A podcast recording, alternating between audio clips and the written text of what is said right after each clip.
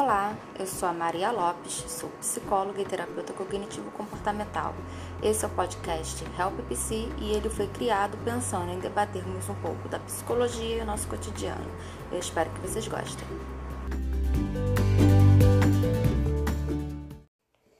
Olá, eu sou a Maria Lopes. Hoje eu vou dar prosseguimento ao assunto de depressão, dos transtornos depressivos.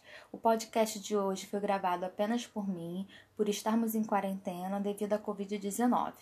Para que a gente não perca a, o fio da meada sobre o podcast anterior, que fala sobre os sintomas da depressão, nós precisamos entender que ainda hoje a depressão é uma das doenças mais comuns no mundo e é um transtorno que se inicia com muita frequência da metade para o fim da adolescência e o início da fase adulta de uma pessoa.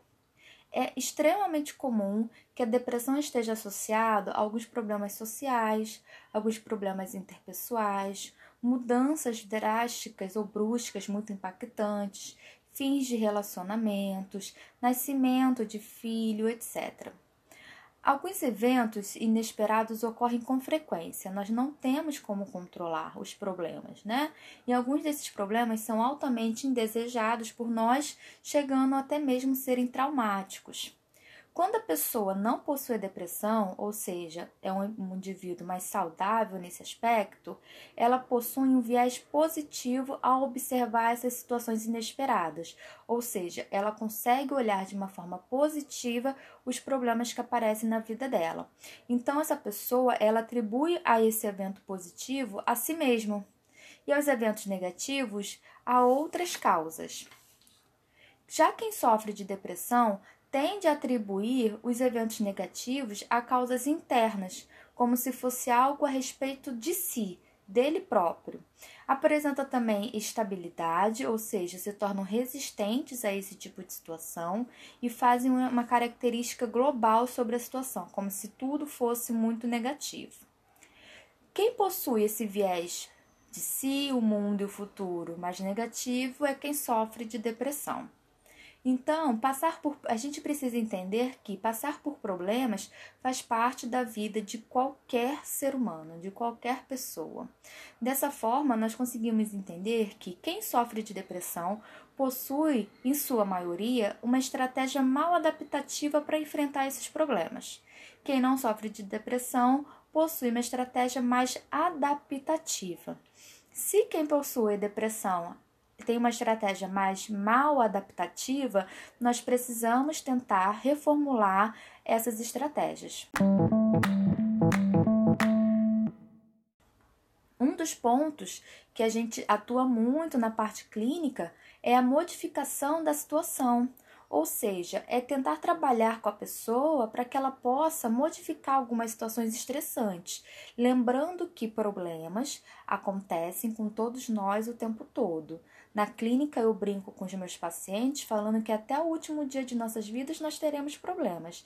E algumas vezes a gente vai embora e deixa problema para quem fica. Então a gente tem que ter uma ideia que essas situações difíceis ocorrerão em todos os momentos. Só que a gente consegue, em alguns momentos, algumas vezes, fazer modificação dessa situação. Como? Puxando para conversar, chamando para conversar algumas pessoas que são envolvidas. Porque a, na depressão tem um misto aí de, de emoções. As pessoas acreditam e têm um, um, uma ideia muito generalizada que quem sofre de depressão só sente tristeza. E não é bem assim. Muitos sentem culpa, sentem raiva. E quando a gente fala, por exemplo, de culpa, uma estratégia muito utilizada é quando a gente faz a divisão das pessoas que estão envolvidas na situação com a porcentagem de responsabilidade de cada pessoa que está envolvida. Então, dessa maneira, a gente consegue tentar modificar a situação e fazer uma perspectiva diferente. Se eu tenho um problema, por exemplo, com o meu pai, com a minha mãe, a gente trabalha na terapia maneiras de como tentar modificar essas situações. Será que tem algo que cabe a mim fazer? Será que tem algo que cabe a mim solicitar para que o outro faça de modificação? Com isso, modifica-se um todo? Isso é um ponto a ser trabalhado. Um outro ponto é a modificação dessa atenção. Quem sofre de transtornos depressivos concentra na sua grande maioria, a sua atenção, o seu olhar apenas para os aspectos negativos da vida. A gente fala na terapia que é como se a pessoa usasse aquele óculos escuros o tempo todo. Tá dentro de casa, tá de óculos escuros, tá na rua, tá de óculos escuros.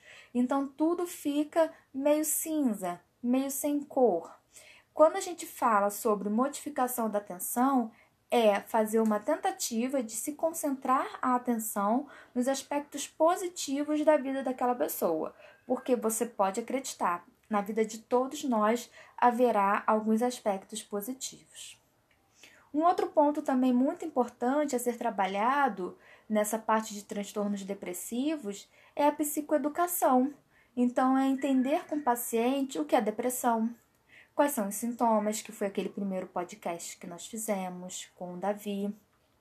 O que é depressão? Quais são os sintomas? Quais são as emoções que eu sinto nesse momento de depressão? O que eu posso fazer para tentar melhorar? E fazer a reestruturação cognitiva, ou seja, identificar e contestar algumas cognições, que são os nossos pensamentos, e também alguns esquemas que estão mal adaptativos. Lembra sempre, gente, que no, na, na depressão, no, no transtorno depressivo, a pessoa ela tem essa estratégia mal adaptativa. Então, na reestruturação cognitiva, a gente busca identificar também esses esquemas, essas cognições e trabalhar para que ela seja flexibilizada. Para flexibilizar, há uma leva de, de atuações, de técnicas que não, não caberia falar todas elas aqui, porque levaríamos muito tempo, ficaria quase uma aula. Mas uma delas que a gente usa logo de cara são as evidências. Vamos buscar evidências que comprovam essa ideia, comprovam essa cognição que a pessoa está dando, mas também vamos buscar evidências que não comprovam. De pera lá, será que isso que você está pensando, ele é 100% verdadeiro? Na sua grande maioria, não é. Um outro aspecto que é extremamente importante é a meditação, realizar mindfulness. A gente fala sobre essa técnica também para o transtorno de ansiedade, mas tem o mindfulness voltado para o controle, na verdade, das emoções, porque o que eu vejo muito são as pessoas lidando e ficando em contato com aquela emoção que para ela é desconfortável, como a tristeza, e ela achar que ela não pode nunca sentir aquilo. O mindfulness nos ajuda a sair um pouco dessa situação de aceitar o que eu estou sentindo, estar ali naquele momento, vivenciar aquela emoção, me permitir vivenciar aquela emoção.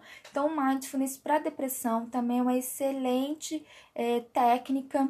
Tem vários estudos que mostram o mindfulness exclusivo né, para o transtorno depressivo com resultados muito interessantes para esse tipo de tratamento. E um ponto que não podemos deixar de falar é a ativação comportamental. Ou seja, buscar no primeiro momento com a pessoa situações que ela gostava de fazer no passado. Porque, diferente dos transtornos de personalidade, o transtorno depressivo, na sua grande maioria, tem esse marco. Lembra que eu falei no início que pode ser por conta de problemas pessoais, interpessoais e tudo mais? Então tem um marco na vida da pessoa antes dessa situação e depois com transtorno depressivo. E aí a gente busca o que está antes. Meu amigo, vamos embora, vamos lá. Antes disso tudo acontecer, de você começar a se sentir assim meio estranho, o que, que você gostava de fazer? Ah, Maria, eu gostava muito de fazer atividade física. Eu lembro que eu fazia natação quando eu era jovem, era uma atividade que eu tinha muito prazer, eu gostava muito. Então a gente tenta com, com aquela pessoa que está em tratamento para que ela volte a uma atividade. Porque quando a pessoa está no processo depressivo, geralmente possui comportamentos de retração, de inatividade. E aí a gente faz esse, esse monitoramento das atividades que já eram realizadas antes do processo depressivo escolhe algumas atividades que serão priorizadas, que são prazerosas para aquela pessoa tentar iniciar. Por que, que precisa ser uma situação mais prazerosa? Para isso dar motivação. Porque se a pessoa não tiver o mínimo de motivação, de, de disposição para iniciar, vai ficar mais complicado mesmo, né? Então, a gente busca o que era mais prazeroso para ajudar a motivar essa pessoa, ela estar mais disposta a iniciar aquela atividade e auxiliar no estabelecimento das metas, das rotinas, da regulação da alimentação, do sono, da atividade física. Bem, olha só, de uma forma geral, o que, que a gente entende da depressão? A depressão, a gente percebe que aquela pessoa, ela enxerga a si, o mundo e o futuro de uma forma mal adaptativa. É sempre desta maneira. Ela enxerga que ela não tem mais por que estar tá aqui, o mundo é cruel, não tem por que eu existir, e o futuro não existe. Não faz parte mais da minha vida. Com isso, a gente pode ter uma, uma perspectiva em relação a essas técnicas que eu passei de modificação de situação, de atenção, psicoeducação, reestruturação cognitiva, a meditação e a ativação comportamental em relação a esses três aspectos: a ele, a si, ao mundo e ao futuro, ok? Eu espero que o podcast de hoje seja proveitoso para quem me escutar. A ideia no, segundo, no terceiro podcast, né, que esse é o segundo, é trazer alguma série, algum livro ou filme que aborde esse processo depressivo e debater um pouquinho é, esse processo que está sendo explicado na série, no livro, no filme, como eles trazem esse processo depressivo. A ideia é essa Lembrando que nós estamos em quarentena, então provavelmente numa próxima, no passo 3 aí da depressão, também eu esteja sozinha apresentando, mas a proposta do podcast é que haja convidados. E eu espero que quando tudo isso passar, a gente possa voltar a uma rotina de de convites aí de convidados na rodada para bater um papo bem legal, porque a moçada já está na expectativa também de participar tá ok? Qualquer coisa, podem me procurar em minhas redes sociais. No meu Instagram é psicóloga Maria, com H no final. Facebook, psicóloga Maria Lopes. E o meu site, marialopes.com, ok? Tchauzinho, bye bye!